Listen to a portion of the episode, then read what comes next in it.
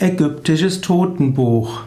Das ägyptische Totenbuch ist vielleicht das älteste überlieferte Buch oder eigentlich müsste man sagen die älteste Überlieferung von Sammlungen von Sprüchen, die man Toten mit auf den Weg gegeben hat. Es entstand im sogenannten Neuen Reich in Ägypten eine gewisse, ein gewisser Brauch. Das Neue Reich war etwa 1500 bis 300 vor Christus. Und dieser Brauch war, dass eine Papyrusrolle in den Sarg gegeben wurde. Diese Papyrusrolle wurde dann von der modernen Ägyptologie als ägyptisches Totenbuch bezeichnet. Auf dieser Papyrusrolle gab es eine Sammlung von Totensprüchen und äh, die wurde auch in Mumienbinden eingewickelt und es gibt dann unterschiedliche Totensprüche, die dann in dieses Totenbuch aufgenommen wurden. Eigentlich ist es ein Totenroll, also ein hm, Totenrolle und kein Totenbuch. Es wurde später eben zum ägyptischen Totenbuch erklärt von den Orientalisten. Es gab dabei unterschiedliche Totensprüche, so dass man gar nicht von dem ägyptischen Totenbuch sprechen kann, sondern es gibt unterschiedliche Sammlungen von Totensprüchen. Der Zahl und Inhalt war eben nicht festgelegt. Viele dieser Handschriften hatten auch schöne bildliche Darstellungen. Und äh, in vielerlei Hinsicht gibt es dort zwei verschiedene Grundüberlieferungen. Die einen haben sich mehr an Amun gehalten oder Amun-Re und die anderen sich mehr an Osiris. Es heißt, dass Amun-Re tagsüber in einer Sonnenbarke über den Himmel reist, nachts reist dann Amun-Re durch die Unterwelt. Und die Anhänger von Amun-Re, also des Sonnengottes, wollten im Jenseits in die Sonnenbarke gelangen und wollten so Amun-Re auf seiner Reise in Ewigkeit begleiten. Die zweiten Anhänger, dafür gibt es dann unterschiedliche ägyptische Totenbücher, waren die Anhänger des Osiris. Und äh, die meinten, dass die Sonnenbarke sie nach Sekhet Aru, S-E-K-H-E-T, neues Wort, A-R-U oder auch A-A-R-U, bringen würde. Und Aru ist das Königreich des Sonnengottes. Dort äh, werden sie sich der Göttin der Gerechtigkeit stellen müssen vor ein Gericht. Die Göttin der Gerechtigkeit heißt Maat, M-A-A-T.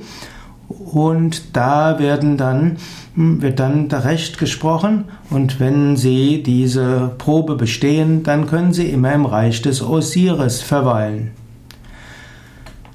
Und die alten Ägypter dachten, dass ihre Totenliteratur, wie auch alle übrige religiösen Schriften, heilige Schriften waren, von Göttern offenbart wurden. Der Gott Tod, T-H-O-T, war der Gott der Schreiber und der Herr der Gottesworte. Der wurde später auch als Hermes Trismegistos bezeichnet.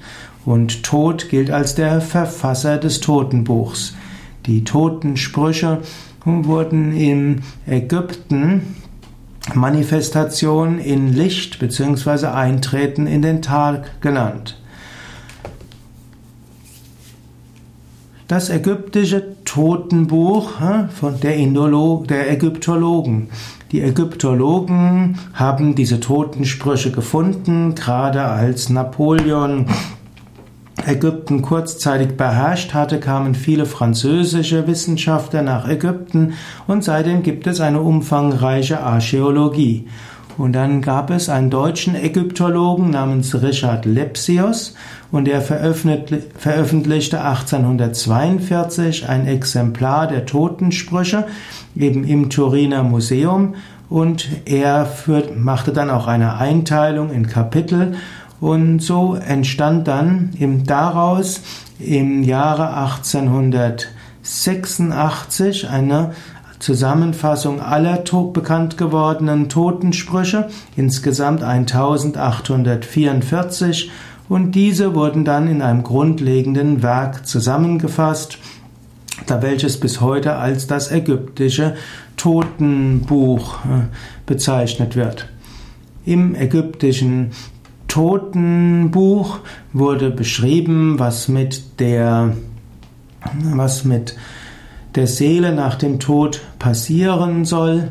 Es wird beschrieben, was man tut, um den Toten durch die Regionen, man würde sagen, durch die Astralwelten hindurch Energie zu geben. Es wird beschrieben, welche Rituale man aufführen soll, hm, um damit schließlich die Seele hm, nach oben gehen können in die höchsten Welten. Das Totenbuch ist eingeteilt in verschiedene hm, Kapitel.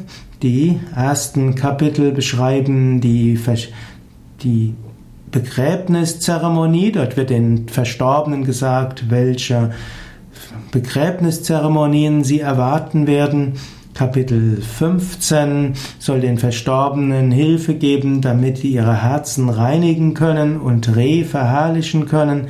Danach geht es äh, um Formeln, um hm, den Geist zu reinigen, um zu göttlicher Kraft zu kommen, ne, um schließlich über die Dämonen hinauszuwachsen. Und dann in den letzten Kapiteln geht es dorthin, dass man in den Kreis der Seligen zugelassen wird und in die Sonnenbarke des Reh Platz nehmen darf. Zum Schluss, ganz zum Schluss, geht es in den Augenblick der Vereinigung mit Osiris, also im letzten Kapitel, und dort erreicht die Seele die letztgültige Vollkommenheit. Ich will noch eines, ein Zitat bringen nach der Übersetzung von Kolpatschi die Vervollkommnen des geheiligten Geistes im Schoße von Re, erhöht die Seele vor Osiris, macht ihn mächtig vor dem Fürsten der Amenti und anbetungswürdig vor den göttlichen Hierarchien. Dieses Buch offenbart die Geheimnisse der höchsten Wohnstätten von Duat. Es kann als Führer für die Einweihungen der Unterwelt dienen. Wenn du dieses Buch rezitierst, lass dich von keinem menschlichen Wesen sehen, mit Ausnahme derer, die dir besonders nah sind, und des Priesters. Verschließe dich in dein Zimmer, das mit sternengeschmückten Stoffen tapeziert ist. Dann wird die Seele eines jeden Verstorbenen, für welche diese Texte rezitiert werden, unter den Lebenden im vollen Lichte des Tages herumgehen können. Sie wird angesichts der Götter mächtig sein. Wohl aber werden die Götter, nachdem sie jene Seele geprüft haben, in dem Verstorbenen einen ebenbürtigen sehen. Wahrlich, dieses Buch ist ein großes und tiefes Geheimnis. Das ägyptische Totenbuch als Vorbereitung auf den Tod. Das ägyptische Totenbuch kann bis heute Inspiration geben für die Aufgaben der Seele nach dem Tod. Es beschreibt die Übergänge durch verschiedene Ebenen nach dem Tod. Das ägyptische Totenbuch beschreibt verschiedene Läuterungen, beschreibt auch das Ziel ins Höchste zu kommen. Das ägyptische Totenbuch ist also eine gewisse Anleitung für Lebenden, damit sie sich auf den Tod vorbereiten können. Das ägyptische Totenbuch als Grundlage von spiritueller Weisheit auch für die Lebenden. Das ägyptische Totenbuch beschreibt auch die Aufgaben in diesem Leben. Nicht nur geht es darum, nach dem Tod diese Reinigungen zu machen und durch die verschiedenen Ebenen der Existenz hindurchzugehen, sondern man kann das ägyptische Totenbuch auch nehmen als Anleitung, wie man sein jetziges Leben leben sollte. Auch in diesem Leben gibt es die verschiedensten Ebenen der Schöpfung, die verschiedenen Bewusstseinsebenen, die verschiedenen Wesenheiten in den verschiedenen Astralwelten. Es gibt die verschiedenen Prüfungen. Es gibt auch in diesem Leben immer wieder ein Gericht, welches bestimmt, wie hoch wir zum Beispiel in die Meditation gehen können. Und so ist es wichtig, auch in diesem Leben die verschiedenen spirituellen Prinzipien zu leben und so zum Höchsten zu kommen. Ähnliche Bücher wie das ägyptische Totenbuch. Es gibt ähnliche Bücher wie das ägyptische Totenbuch, zum Beispiel bekannt ist das tibetanische Totenbuch und man kann auch manche, manche Teile der Manusmriti als indisches Totenbuch bezeichnen.